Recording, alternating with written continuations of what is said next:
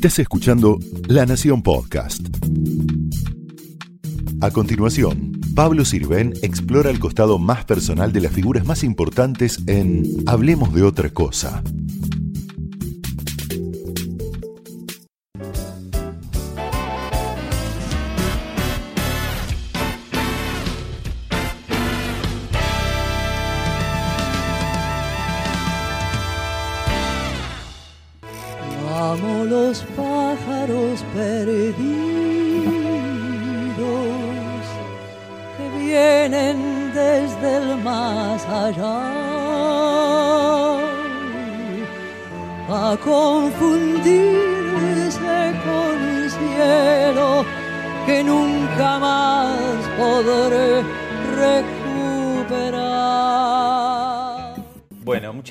Susana Rinaldi por recibirme acá en el mítico Tazo, Oh, que vos sí. sos madrina De esta casa. con sí. Leopoldo Federico. Y eso que hoy, mira, estaba viendo recién. Anteayer, tipo 25 años. ¿cuánto? Fácilmente. Un Más. cuarto de siglo. Más, más. Sí. Este, desde un principio, esta casa eh, gozó de una, de una linda admiración mía para ellos, porque el dueño de la casa, que sigue siendo el mismo, que de pronto, este, cuando le dijeron, alguien le dijo, pues sería bueno traer a Susana Rinaldi acá. ¿Quién? Dijo esta Susana. ¿Pero vos te crees que Susana Rinaldi va a venir acá? Pero vos estás loco. qué. Yo no sabía nada. La, la verdad te digo, no sabía que existía la casa. Mm.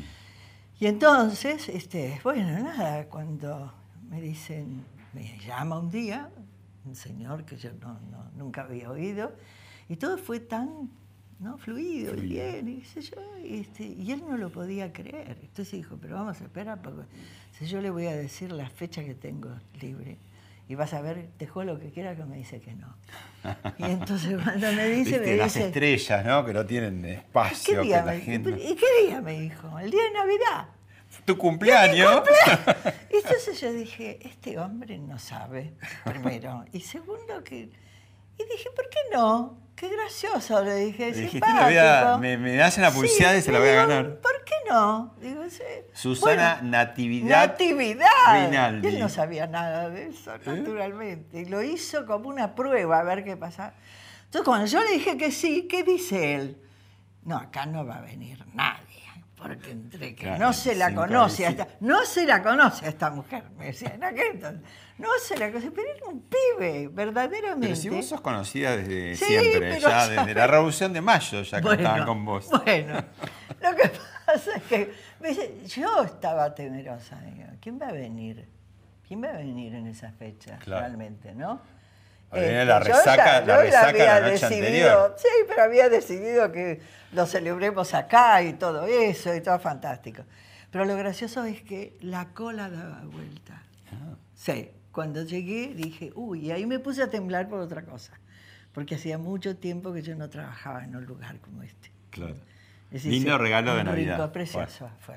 Para mí, espléndido. Para él también, hasta hoy nos queremos muchísimo y en el momento que yo pueda, vengo. Y este es como un lugar nuevo, ¿no? Porque ahora vamos a ir a lo que es Ha la- cambiado la- el salón. bastante porque han hecho una hermosura de esto verdaderamente.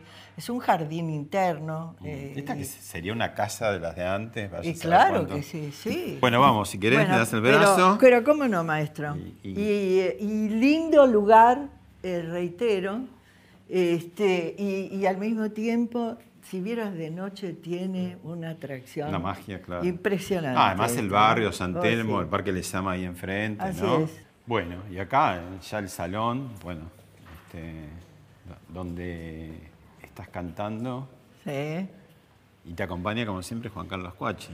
siempre. Es un Ahora- quinteto, ¿eh? no es solamente él, pero... No, bueno, este, pero él es un acompañamiento de vida ¿qué sé yo? y de ¿cuántos parentesco, años, además, ¿no? años? Es mi querido cuñado. cuñado. además de eso, es, Marido eh, Inés. es el es la persona mayor, lo cargamos a él. Para no pasar yo a ser la persona mayor. Pero Claro. él, es, él es eso, ¿no? ¿Y qué fue primero, Susana, el canto o la actuación? Como si el canto no fuera actuación, pero vos sabés a qué me refiero. No, lo primero fue el canto, porque dicen, yo era muy chiquita, cuando digo muy chiquita tendría cinco años, vivía en una casa eh, que tenía dos pianos, porque era un piano y una pianola, que a mí me encantaba ir y no daba con los piecitos, porque no me alcanzaba para que dibujaran lo que quería yo dibujar musicalmente. Pero ¿Ya venía la música en tu familia? Porque vos sí, después de vos viene, todos son músicos. Sí, pero antes, eh, y antes fue mi madre. Mi padre también, en el sentido de que le gustaba la, música, era eh, lo que se llamaba un italiano fino, y entonces este, recuperaba siempre a los grandes cantantes que tenía, y no a eso yo me acerqué. Primero me acerqué a la posibilidad de jugar en esa pianola que te digo, y después de eso em, empezar a cantar eh, cualquier cosa, porque me gustaba cortito, pero me gustaba. Ahora, después de eso, pasa el tiempo, ¿verdad? Este, vienen los estudios, viene lo que estudio, etc. Yo estudié muchísimo en la Escuela Nacional de Arte Dramático, porque era además este, la Escuela de Arte Dramático, era también, antes que eso, la Escuela Musical, o sea, el Conservatorio Nacional de Música. Y bueno, nada, ahí estudié y ahí fue donde después de eh, estudiar música seriamente eh, para cantar los líderes de Schumann, de Brahms, etc., salto de la noche a la mañana a enamorarme del teatro. Mm. Cuando me enamoro del teatro, ahí se, enseñaba teatro desde Cunil Cabanellas en más, es decir, los grandes maestros de la historia de nuestro teatro, y que yo los he alcanzado, por suerte. Entonces ahí empecé a dedicar mi vida. ¿Cómo hicieron para encontrarse tu, padre y tu madre? Porque venían como de extracciones diferentes. Distintas, ¿no? Y mi madre era una empleada de comercio, para decirlo mejor, mm. y este y papá era un hombre de, buen pasar, como se dice, un hombre de familia rica. Este, los abuelos que no conocí, que llegaron a Buenos Aires no a buscar trabajo, sino a dejar el dinero que tenían. Esa gente, viste, al revés, eh, porque siempre se cree que los italianos que llegaron acá, como ciertos españoles también, etcétera, venían a hacer la América. No, ellos vinieron a traer la posibilidad de que la, América fuera también un poco más grata. Mm. Y finalmente, ¿qué sos? ¿Una cantante que actúa o sos una actriz que canta? No, eh, ganó la actriz en mí, ¿eh? soy, este, pero no soy, eso lo quiero corregir siempre, porque si no parece que estoy diciendo algo que no es, no es demasiado apropiado. Es decir, yo soy una cantante, te guste o no te guste, la cantante, que interpreta. Y como interpretación trae siempre el teatro detrás, aunque yo no. Esa fue tu gran diferencia. Esa fue la gran diferencia. Creo que creo que es eh, la única que ha hecho eso, porque yo hablo de teatro, no hablo de la cinematografía. Mm. también me intervine en la cinematografía, poco lamentablemente, pero... Eh, pero al teatro has vuelto varias veces, digamos, incluso ya pero cuando... al teatro he vuelto, sí, Cuando ya eras cantante consagrada, hiciste temporadas en San Martín, me acuerdo, no sé, la década pasada. No, además... Eh, las grandes obras hicimos en el Teatro San Martín. Sí, y en Canal 7 empezaste también con la de los jóvenes. También, también. jóvenes, sí, sí, sí. Este... Pero eh, no, lo que, eh, un poco lo que quería subrayar es, no, no es que colegas tuyas no pongan pasión cuando cantan. Sí. Pero vos a veces uno escucha y, llega uno a ver encarnada la letra en lo que vos decís, ¿no? Porque hay como ahí como una fibra, ¿no? una tensión, ¿no? Sí, Que no es tan habitual, yo diría que casi es, única, ¿no? Que se ve en vos. Eh, no, no te puedo decir qué y cómo. Lo que sí sé es que cuando empieza un tango, es decir, empieza una historia para mí. Y si tiene una música extraordinaria, como porque yo todos los, los músicos que han acompañado mi canto y lo siguen acompañando son músicos de primera, han sido grandes creadores, esto quiero decir, ¿no? O sea, a partir de eso, para mí el cantar no es un juego. Mm. El cantar es una historia que me pide, que me, me exige quizás ser tratada como de primera. Es decir, cada una de esas historias que traigo forma parte de un repertorio, pero no por obligación, sino porque vienen, cuando lo busco, encadenada una al otra. los temas que canto. Viste que uno podría usar como sinónimo de cantante intérprete, interpreta tal cosa. Sí, Pero a veces es esa interpretación casi eh, eh, limitada a lo melódico. Sí y vos le pones una cuota teatral y de histrionismo que es tu marca, digamos. Sí, si lo querés decir mejor, eso eh, es muy mucho más cercano a la ópera es decir, que al canto popular. Es decir, yo de cada canción. Hiciste una amalgama, digamos, de, los dos. Extraer una cosa, así. Ajá. Eh, ¿Y esa, esa primera formación que vos tuviste de canto iba por, por ese lado, más, más clásico o no? Siempre. Ah siempre. Los líderes de Schumann, de Brahms, de Beethoven, incluso, esos líderes que me ayudaron también a interpretar en chiquito las cosas. ¿no? Después tomó un desarrollo impresionante porque cada, cada tango o milonga o vals que yo puedo cantar, eh, habanera, como quiera llamarle, es decir, todo tiene un suspenso muy grande en la historia que contienen. Mm. Entonces ahí es donde yo no me esfuerzo en eso. Es decir, el autor-compositor me ha dado la posibilidad de hacerlo y yo me tomo de esas posibilidades y lo largo ahí adelante como siento que tiene que ser. ¿no? ¿Te, animarías a cortar un poquito esta charla y, ir manos a la obra en vez de hablar la teoría del canto? No, ¿Nos cantes algo para hablemos de otra cosa? Mira, este, si, vos fueras mi mamá, dirías, sos una guachada. ¿Vamos al escenario? Dale.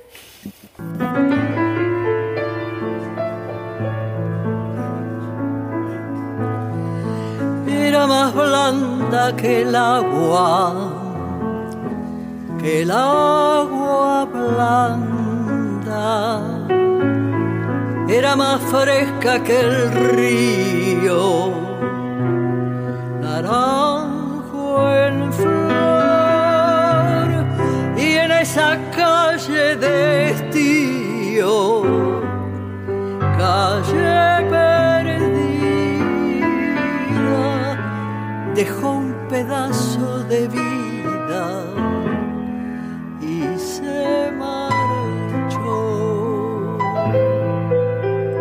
Maestro, maestro, espera que te quiero presentar aquí al, al que oficia el dueño de casa hoy. Un gusto. Juan Carlos Cuachi, músico, gran maestro, arreglador. Director musical. ¿Cuántos años? ¿Cuántos años? Que tengo 74. No, no, ¿cuántos años llevamos juntos? 72, acá la cuenta. Ahora que no nos escucha, ¿es, es fácil, complicada? No, es fácil. ¿Ah, sí? Es fácil, sí. sí. sabe lo que quiere y lo, que quieres son cosas lógicas. Ah. En ese aspecto musical, después como cuñada lo, dejemos, hablamos otro día. bueno, no se interrumpo. Los escucho, me quedo acá escuchando.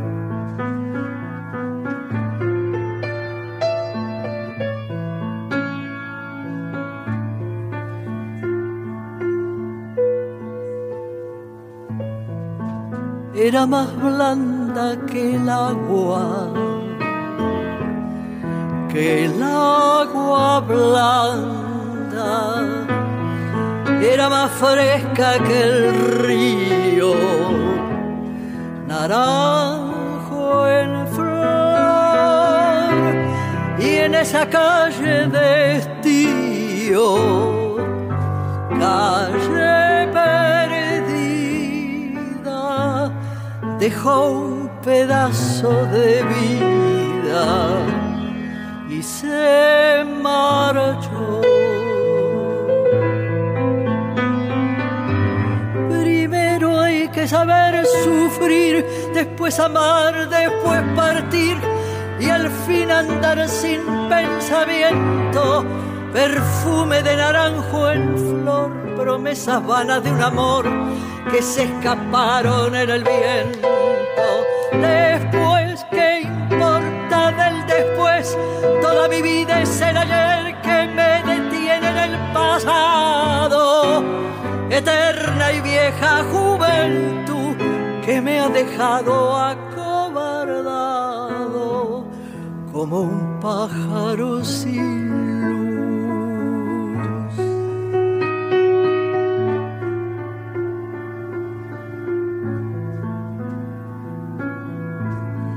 ¿Qué le habrán hecho mis manos?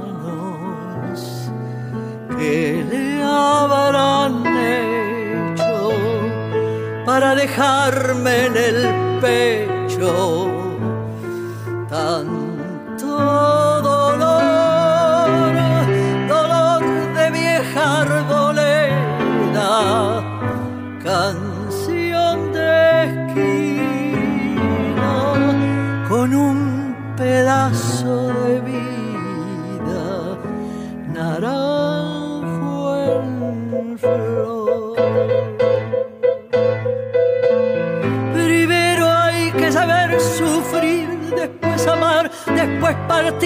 y al fin andar sin pensamiento.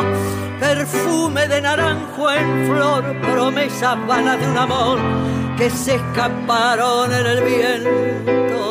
Después, ¿qué importa del después? Toda mi vida es el ayer que me detiene en el pasado. Eterna y vieja juventud que me ha dejado acobardado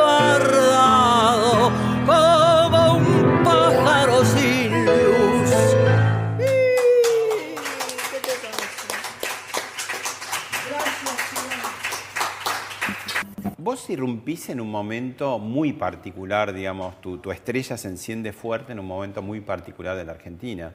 Muy lindo por un lado, muy malo por el otro, ¿no? Estaba el Ditela, en el mundo estaban los Beatles, estaba la literatura de García Márquez, digo, florecía mucho. Y, pero también estaba Onganía, de pronto Ilia había caído y se cerraba primera plana, o sea, eran buenas noticias y malas noticias al mismo tiempo. Y el tango estaba languideciendo, todavía florecía Troilo y este, estaba la, la, la, la orquesta del maestro eh, Pugliese y cantaba Goyeneche y Rivero, ¿no? Pero man, se estaba como cayendo. Estaba Astor Piazzolla, que lo, lo, lo discutían mucho. Y ahí vos te abrís Ahí ese camino. Recordá ahí. un poco esa época tan, tan linda y Bueno, tan esa- difícil, supongo, para una mujer difícil. en esa época, ¿no? to- Y en mira, el tango, para- tan, quizá- tan macho en algún punto, ¿no? El tango, aunque... Pero vos sabés que yo soy muy sincera al decir, no quiero quedar bien con nadie. Fueron muy amables conmigo. Creo que había una cosa de seriedad muy fuerte de mi parte que no los, no los llevó a, lo- a esa gente que siempre critica y que, bueno, disminuye las razones por las cuales uno está donde está. Este, creo que eh, tengo mucho que agradecer, porque esa gente es la que me dio ánimo para salir en esa época, porque empecé a ser perseguida un poquito, y que este, no quiero volver a ese tiempo, pero decir, eh, necesitaba salir del país. Ahora era fácil decirlo, necesitas salir del país. ¿Y a dónde vas? ¿Y con quién vas? ¿Y por qué vas? Este, tuve una amiga extraordinaria que fue María Herminia Avellaneda, que me, no solo me impulsó, sino que fue la persona que hizo todo lo posible, conociendo ella Europa como conocía, este, de, de- de abrirme un poco las puertas ¿no? y llegar eh, a gente finalmente, qué sé yo, que hicieron lo, lo imposible cuando me escucharon cantar, como empezaron diciendo, pero esto no, en fin, este, me, me ha, me ha revitalizado el tango de- desde otro lugar. Despertaste, ¿no? Decía, de golpe estaban ¿qué? dormidos, ¿y Y, es- ahí apareció... ¿Qué es este terremoto que apareció, Sí, no? pero sobre todo allá, ¿no? Donde Eh, te lo hicieron... en Europa y en particularmente Europa. en París, Y donde te lo hicieron estuviste. saber, y te lo hicieron saber, y no tenían más que darte y, eh, y ayudarte, y qué sé yo. Yo sentía todo eso como un cuento de hadas, Mm. fuera de broma. Y, y bueno, y ahí empecé a pensar, en, yo ya tenía mis hijos, este, que quedaron con mi madre acá, pero empecé a pensar en la, en la necesidad de quedarse ahí afuera, ¿no? Mm. de quedarme ahí afuera, porque era mucho, me era mucho más fácil, si querés, cantar lo que yo quería cantar, es decir, participar de las reuniones musicales como yo quería. Y, todo eso hizo que me quedara.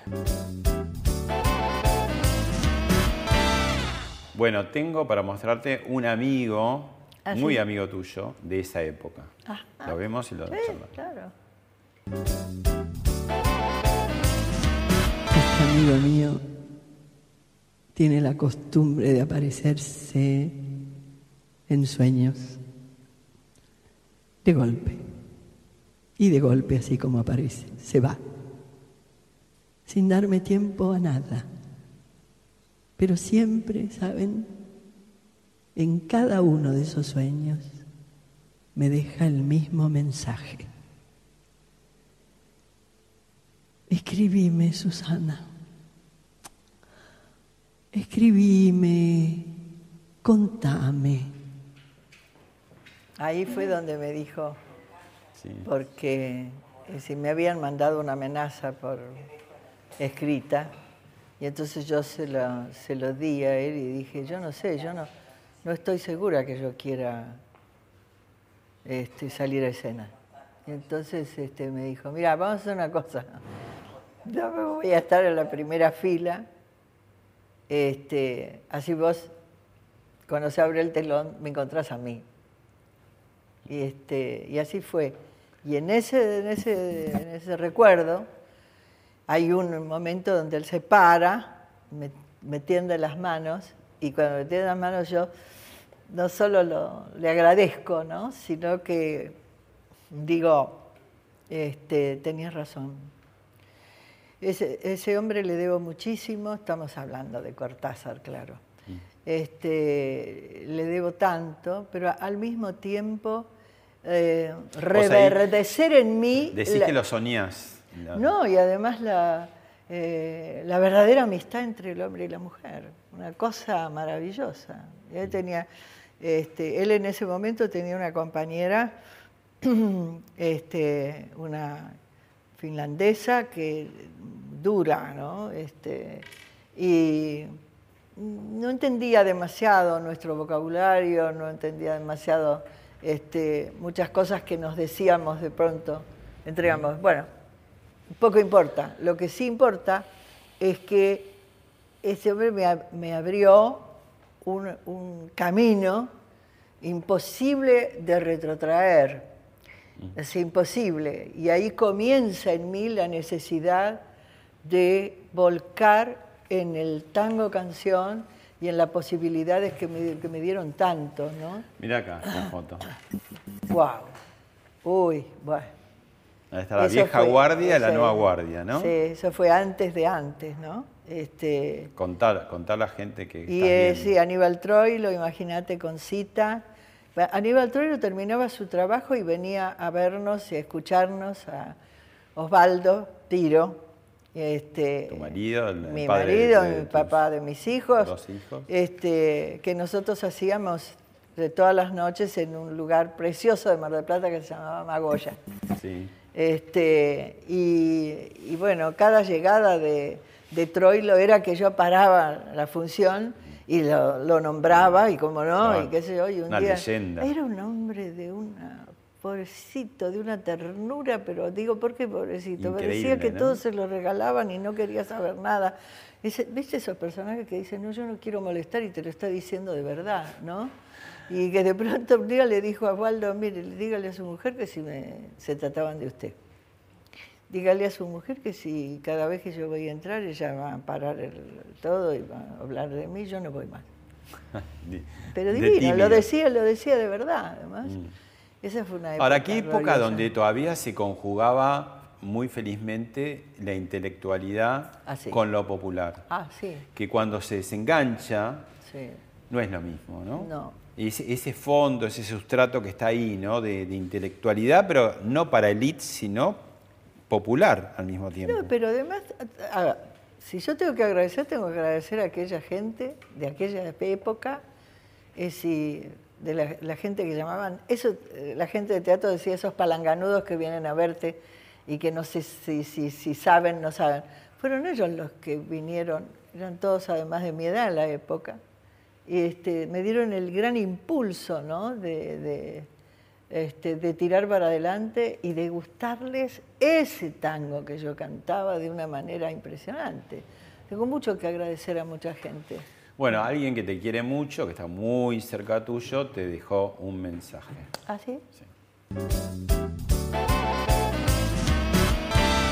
Mami, quiero mandarte este beso enorme y aprovechar para recordar una anécdota que nos convoca a vos y a mí.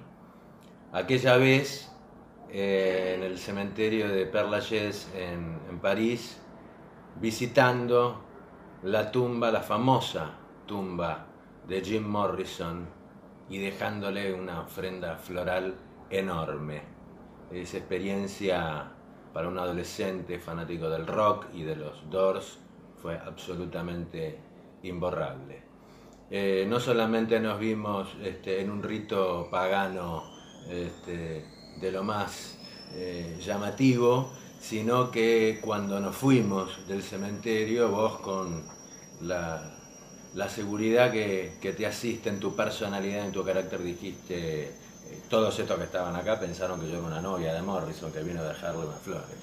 Maravilloso recuerdo. Te mando un beso, te quiero mucho. Gracias, es cierto. Creían que yo había sido una, una protectora de Jimmy Morrison. Bueno, Qué linda época. Esto te, digo que también lo tuviste con tus chicos, ¿no? Esta cosa de poder conjugar ah, la, cultura ah, eh, de la más elitista a la más popular y que no había problemas, no había grietas, por decirte, en esa época, ¿no? y qué... cuánto más rico era todo. Ah, y que todo era posible. Claro. Que todo era posible y nadie se ofendía y, parecía todo, este, ¿por qué no? ¿Por qué no decir esto? ¿Por qué no decir esto otro? Con gran libertad de acción. Bueno, a, propósito de eso, tenemos una sección que se llama El túnel del tiempo, que va a saber algo que eh, tiene que ver con lo que estamos hablando y va a conectar con una quinta muy famosa del Uruguay y ya, ya lo charlamos, espera. Que decir que Cuba interpreta que esta es una conferencia política, que Cuba no admite que se separe la economía de la política y que entiende que marchan constantemente juntas. Por eso no puede haber técnicos que hablen de técnica cuando está de por medio el destino de los pueblos. Es la conferencia de la OEA en Punta del Este, año 61 Vamos a hablar ya de la política. Que parece, parece hecho ayer. Parece dicho ayer esto. Sí, igual como vos decís, todo estaba por hacer. Yo leía de aquella época también un, un discurso de Fidel Castro donde dice, llegará la época donde iremos al mercado y todos podrán llevarse gratuitamente porque va a andar la producción también de un lado y de otro. Bueno, lamentablemente no, eso no sucedió ni de cerca, ¿no? Pero no, yo lo que traía este recuerdo también porque Vos fuiste a aquella quinta tan legendaria de Víctor Aedo, la famosa pentarquía, eso que se le ocurrió a Uruguay en un momento de tener cinco presidentes al mismo tiempo. ¿Y qué pasaba en esa quinta en Punta del Este? Que pasaban, bueno, el Che, por ejemplo, pasó, ¿no? Absolutamente, pero... Y vos eras muy jovencita. Sí, pero me gustó siempre cantar. Entonces, eh, cuando podía cantaba. Nunca necesité de pronto para eso, eh, ¿no? Sí, que si no tengo una guitarra al lado no puedo cantar, no tengo esto al lado no puedo mover, no. Vos con tu voz ya ahí adelante. Y ellos tenían en la, ahí había en muchas la casa de Aedo, tenían este, un, habían hecho como una especie de, de teatro. Decir, o de un parque. Sí, y al que le gustaba subir ahí cantar era, este, era él también. Entonces un día yo fui con unos, un grupo de amigos uruguayos, queridos además, y como me, decían, ¿por qué no te paras ahí y cantás? Y, te, yo estoy cantando y, lo veo aparecer al dueño de casa, ¿no? que de pronto mira y dice, ¿quién es? ¿Quién es? Y empieza a cantar. ¿no? Entonces este, se quedó mirándome así, nos quedamos como tontos porque yo estaba muy inhibida y él, este, digo, este hombre me va a sacar corriendo de acá, ¿qué estoy haciendo? ¿no? Este, y fue el gran personaje uruguayo que me dio a mí como un espaldarazo hablándole a Dios y a María Santísima en, Uruguay sobre las necesidades de, llevarme, de, hacerme cantar, de Y ahí se mezclaban, se mezclaban artistas, escritores, ah, políticos. Ah, Eran esas veladas donde aprendías, comías rico. ¿Y de qué manera? Y al mismo tiempo aprendías, ¿no? no solo eso, te respetaban.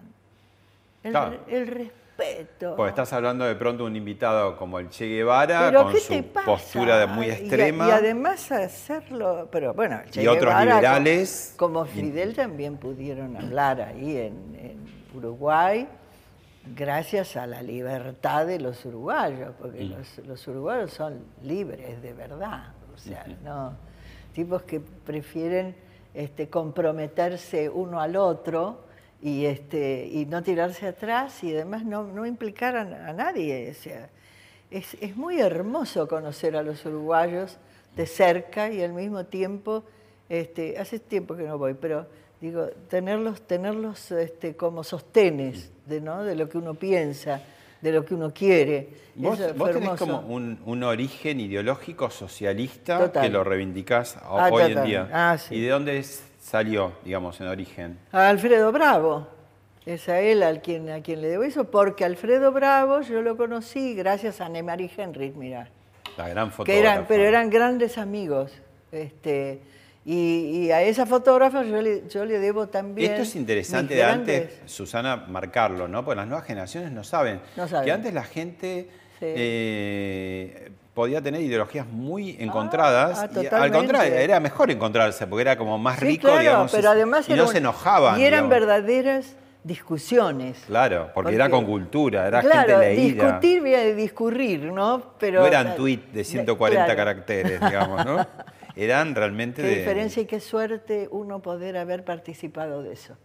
Mm. Eso fue lindísimo.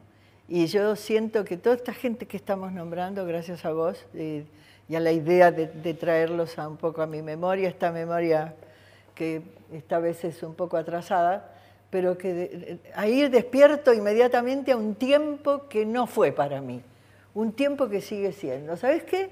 Yo miro eso, miro y, digo, pero... Está en tu presente, en tu, corazón y en tu corazón, mente, y, está sucediendo. De Bravo, de Alfredo Bravo. ¿Qué no decir de Alfredo Bravo? Mm. O sea, discutiendo verdades a los gritos, tipo que de pronto se ponga, agarraba del perchero lo que tenía que ponerse para salir a la calle y le iba a discutir al otro en facha, como se dice, ¿no? Frente a frente, decirle, ¿cómo podés decir esta taradez, esta idiotez?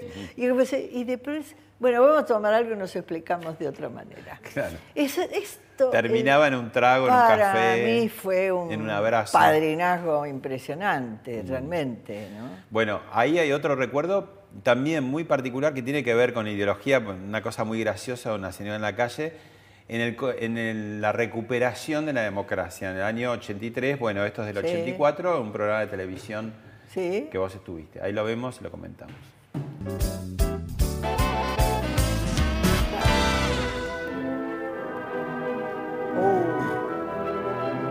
La gente con tendencia comunista no es muy democrática.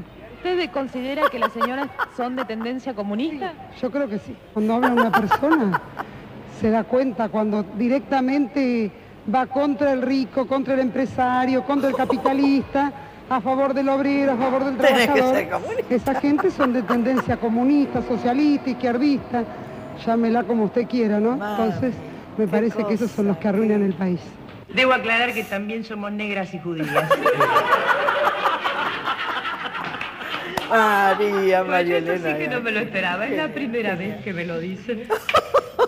Este, y es, asombroso realmente que la, que la defensa de los pobres y de los obreros sea hacer no sabía qué hacer, evidentemente la sordera mental que todavía sigue en el país, los viejos prejuicios, las viejas rutinas de pensamiento que la cigarra fue un intento de romper y que seguiremos rompiendo todos los días, todos, porque si no lo hacemos todos, todos los días, este, maravillosa oportunidad que tenemos ahora de vivir en democracia, no la lograremos culminar como debemos en el tiempo. Y ahora sí, vamos a un corte, por favor. Año 84. Pero te emociona. ¡Uf! Lo que fueron esas tres mujeres.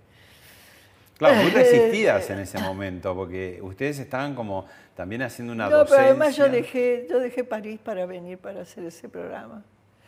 Y me dijo, me acuerdo, mira, me dijo, pues es que si, si, llegamos a cobrar algo, vas a cobrar 47 pesos de la época, vas a llegar.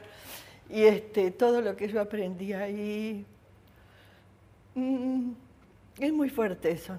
Este, sí, porque ustedes lo que hicieron en ese momento... Y además no sabíamos, perdóname, era una libertad tan grande entre nosotras, que ninguna de las tres sabía qué era lo que íbamos a decir. Iba todos los días. Todos los días, a las 8 de la noche. Y no, no, sabían, no, no, ni no sabían los técnicos, no sabíamos, nosotras tres, entre nosotros, siempre el gran respeto, ¿no? Y a raíz de lo que podía decir María Elena, muchas veces ácida, fuerte, y, lo que podía decir María Herminia, menos, porque ella eh, más dejaba siempre... Igual fue como una revelación, porque María Herminia, tan gran, talentosa directora, siempre detrás de cámara, y ahí, bueno, llevaba una voz mostró lo que era ella realmente. Ella fue una mujer adelantada a su tiempo, siempre. Este, yo le debo, imagínate, haber confiado en mí tantas cosas, ¿no? Eh, porque me hiciste acordar Pájaros de Barro, por ejemplo, en, esa... Porque... Contá, contá que era Pájaro de Barro, así la gente... Porque Pájaro de Barro, una obra de Eichelbaum, de Samuel Eichelbaum, que habla precisamente de todo esto que dijo ella al final, y que... Este, ella me brindó la posibilidad de hacerlo contra viento y marea. Porque como me pasó muchas veces, los capos, los que deciden, los que determinan, no me querían a mí.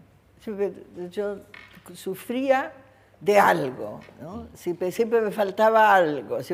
¿Y por qué no te querían? Decían que eras indomable. Porque no sé, no, no, les gustaba. Porque siempre dije lo que pensé, entonces, y lo que pienso, y entonces eso el argentino medio no se acostumbra. La, prueba está en esas tres mujeres, la cigarra, que de pronto este, fuimos, contratados este, por por lo menos un año, este, y de la noche a la mañana, un buen día, aparecieron, orden de arriba. Estamos en democracia, ¿qué pasó acá, no? Nos sacaron el programa, y yo que me quedé así, diciendo, tengo que volver a Europa y de la peor manera, diciendo que esto había sido un fracaso. Y yo que, que, vivía francamente en Europa la libertad que viví y de la cual no me despido todavía, decía, eso, eso es, fue muy fuerte para mí. Yo recuerdo que además, Marilena como dice, mira, vos yo te doy vuelta al bastón y no pasa nada.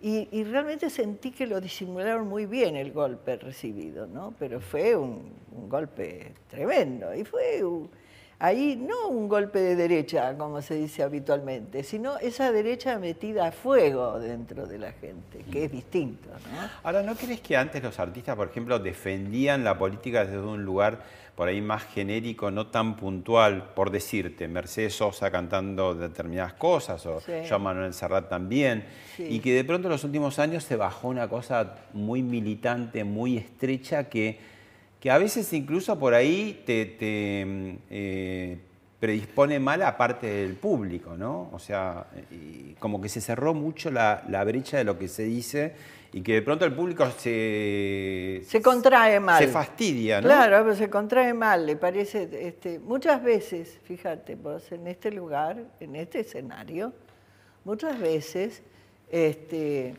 yo no te voy a decir que he padecido nada, porque conmigo va la libertad, ¿no? Este, de decir, de pensar y de lo que pienso, porque no le estoy pegando al otro. Estoy diciéndole lo que me dice él del otro lado. Y bueno, conversemos, hablemos, digamos, en fin. Este, yo no tengo que venir aquí a preguntarte eh, qué, pensás vos políticamente. Es decir, que de pronto, porque vos sos un señor que yo conozco hace mucho tiempo, so, cumplís con una tarea más que noble de, de traer a otro a que te cuente y al mismo tiempo que vos respetes y que, y que digas.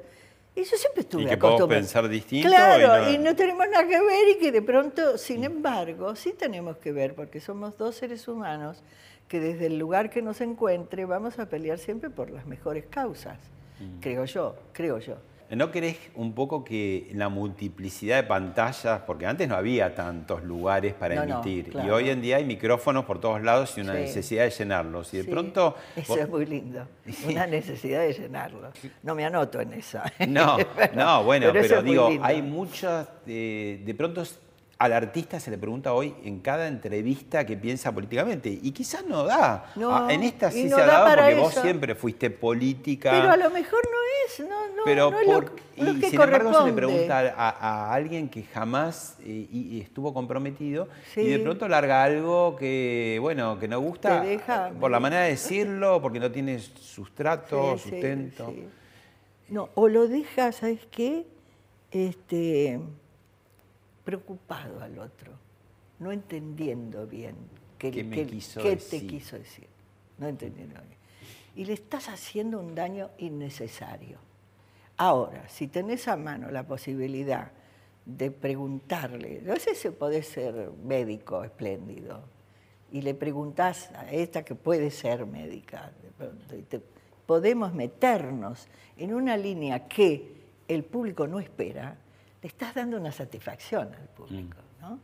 En el caso mío, yo no esperé nunca eh, si tener que hablar de política, nada más, para poder llegar a la gente. No Lo que pasa es que hay, eso. para nada. Pero hay gente que quizás ha descubierto que todo lo que yo hago como intérprete está relacionado con un punto ahí bien, bien medido que yo hay ciertas obras que no, no cantaría nunca en mi vida. Hay otras obras que de pronto me, me, me queda dentro la cosa de decir, ¿por qué no voy a hacer esto? ¿no? Este, Pero vos además siempre tuviste, digamos, un- una postura política, aún no hablando de política, Ah, sí. y además has sido dirigente, digo, y seguís siendo dirigente, ¿no? Oh, sí. Esta foto, contale al público. que Bueno, aquí está mi queridísimo e inolvidable Leopoldo Federico. Leopoldo Federico que fue, creo, una de las personas que más me ha respetado como artista y como intérprete, pero al mismo tiempo me dio el gran compromiso de nombrarme, y sin saber el pobrecito que hasta hoy que él no está, estoy como vicepresidenta de la Asociación Argentina de Intérpretes Musicales, Que defiende los derechos. que defiende los derechos los inalienables de ¿no? los intérpretes musicales. Digo, por eso, vos has tenido una vocación en paralelos siempre Sí, a, sí, tu, sí. a tu faz artística Así es. de dirigencia, ¿no? Así es, así es.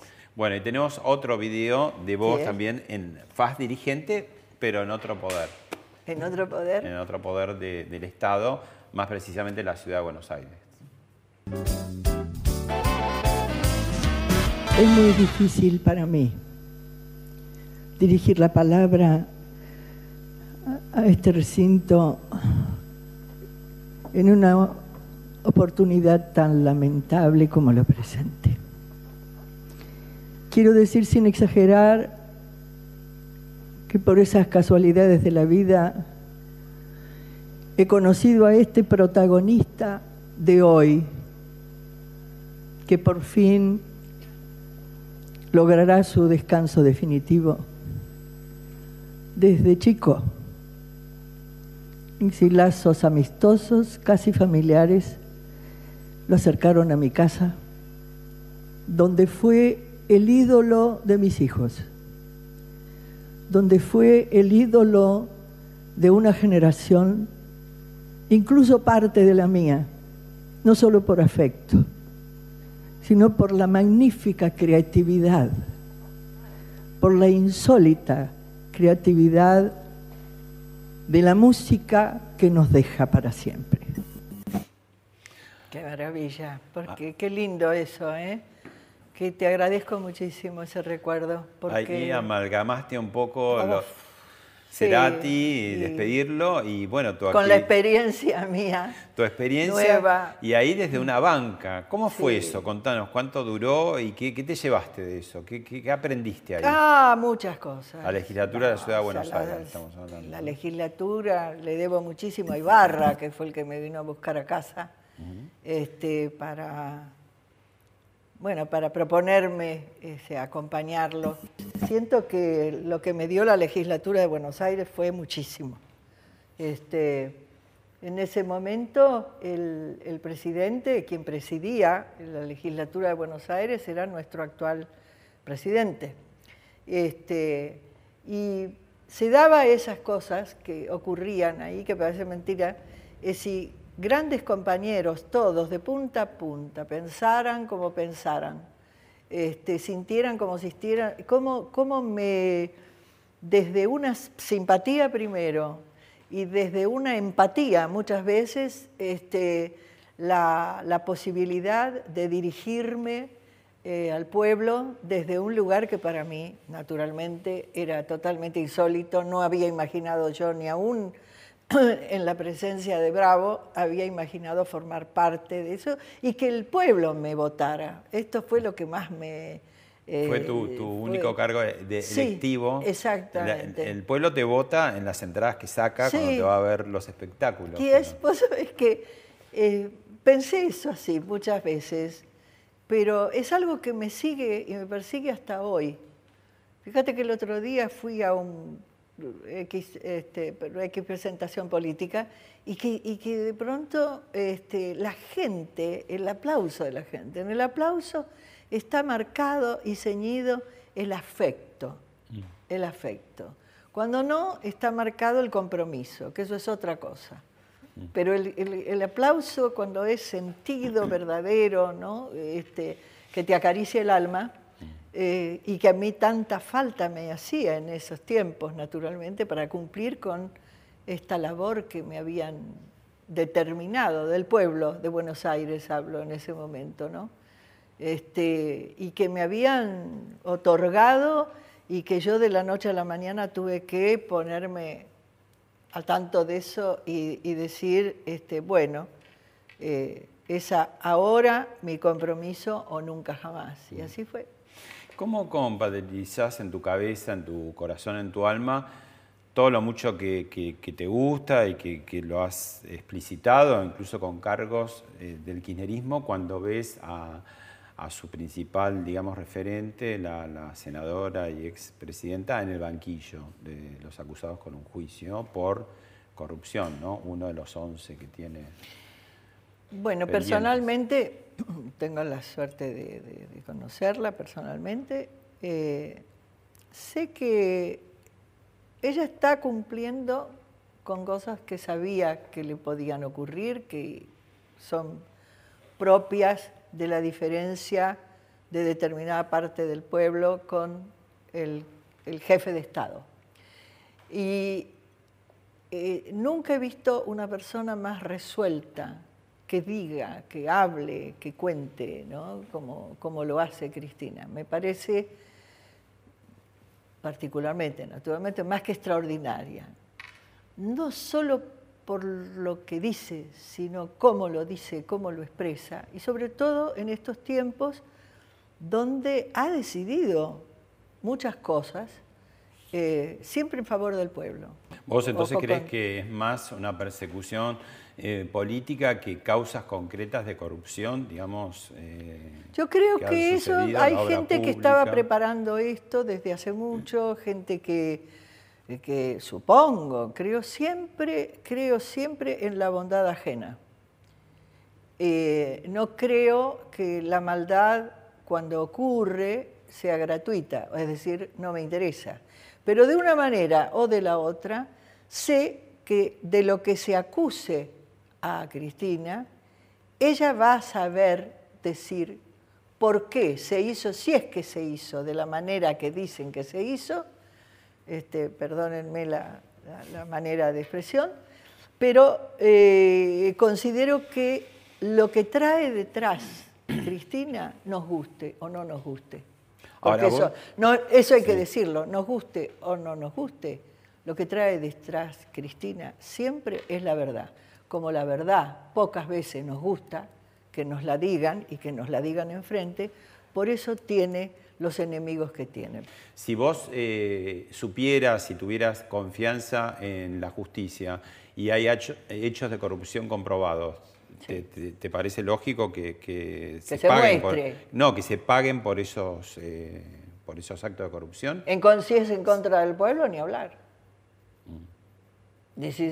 bueno siempre son en contra del pueblo porque no si fueron hechos contra el pueblo ni hablar toda la plata que se, saca del estado si, si, es que se sacó eso, para eso se está dirimiendo los juicios, es contra el pueblo, porque digo, no. Bueno, en todo caso te lo contesto cuando se sepa cuando se sepa y cuando confiemos verdaderamente en que los que están detrás de este buceo sean tan nobles como vos y como yo.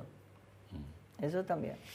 El futuro no solamente están los hijos, sino también... Los eh, nietos. Nietos. Y hay también un mensaje doble para vos. ¡Ah! Lo más lindo que me has dicho. Hola, Ma. Hola, ¿qué tal? Acá estamos con Elisa, tu nieta, y te vamos a cantar una canción que sabemos que te gusta mucho. ¿Sí? Elisa, ¿Va? Estaba el negrito aquel, estaba comiendo arroz. El arroz estaba caliente y el negrito se quemó. La culpa la tuvo usted de lo que le sucedió. Canta. Porque no le dio usted cuchara, cuchillo ni tenedor. Chao. Chao. Te queremos. Un beso enorme. Saludos a Pablo. Muchas gracias, hija. Muchas gracias. ¿Vas a ir en la música también, en el Sí, sí. Esa va a ser de todo. Es impresionante esa nena. Los hermanos que tiene son divinos también, Román y Alex, y, mi, nieto grande, de 25 años, que se ha quedado a vivir en Francia, y que ese también este, es, es un tesoro para mí, un tesoro. Personaje, personaje. personaje en la historia familiar. Eh, lo, veo poco, lamentablemente, pero este, lo he podido ver ahora en Francia, cuatro días nada más, pero es mi primer nieto. Lo quiero enormemente. ¿Cuántos nietos tenés? Tengo cinco. Y la otra que es, ¿qué te cuento? La otra se disfraza de la abuela Susana y empieza a hablar como yo, siempre claro, mandona. Claro, entonces dice y hace lo que hace Victoria, que es, imponente, la hija de, Alfredo mm. y, de Maribé. Susana, para te despido, te doy las gracias y ¿se te ocurre un fraseo, algo cantado, una frase que le quieras dejar al público, que sea como un consejo? Mira todo lo que te pido, no se te va a ocurrir, pero digo, ¿qué, ¿con qué te despedirías en vez de decir hasta luego, adiós? Algo que, que suene lindo para la gente que te está viendo. Por tu fama, por tu estampa, sos el malevo mentado de Lampa, sos el más taura de todos los tauras, sos el mismo ventarrón, quien te iguala por tu rango en las canyengues quebradas de un tango, en las tristezas de los dragones. Esa, esa, ese canto es maravilloso. Gracias. Gracias. Gracias. Gracias. Eh. Gracias. Muchas.